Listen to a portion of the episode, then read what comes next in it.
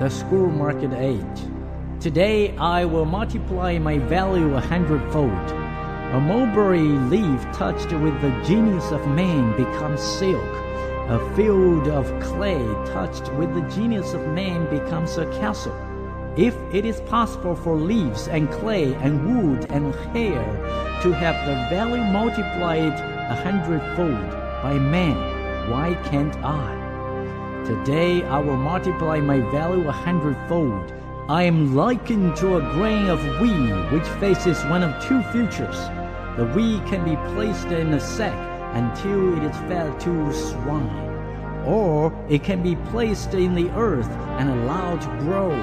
It will produce a thousand grains from the single one. I am likened to a grain of wheat with one difference.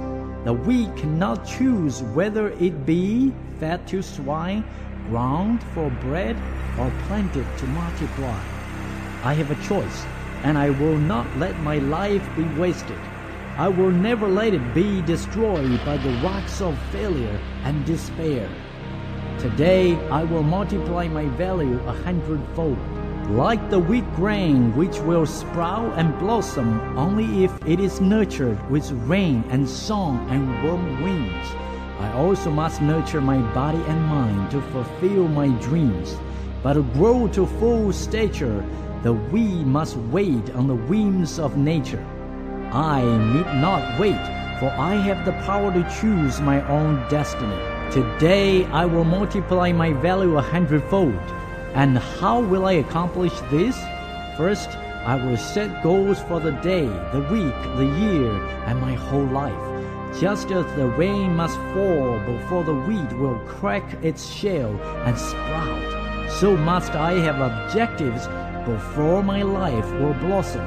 I will never concern that my goals are too high. If I aim my spear at the moon, I may only strike an eagle. But it is better than to aim my spear at the eagle. Finally, only strike a rock. Today I will multiply my value a hundredfold. The height of my goals will not hold me in awe. If I stumble, I will rise. All men must stumble often before they reach the goal. Only a worm is free from the worry of stumbling. I'm not a worm. I'm not an onion plant. I am not a sheep. I'm a man. Let others build a cave with their clay. I will build a castle with mine. Today I will multiply my value a hundredfold.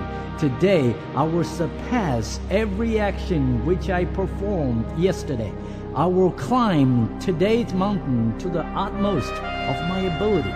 Tomorrow I will climb higher. To surpass others is unimportant. I want to surpass myself. Today I will multiply my value a hundredfold. I will never aim too low. I will do the work that a failure will not do. I will always raise my goals as soon as they are attained.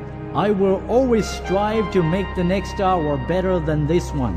Today I will multiply my value a hundredfold.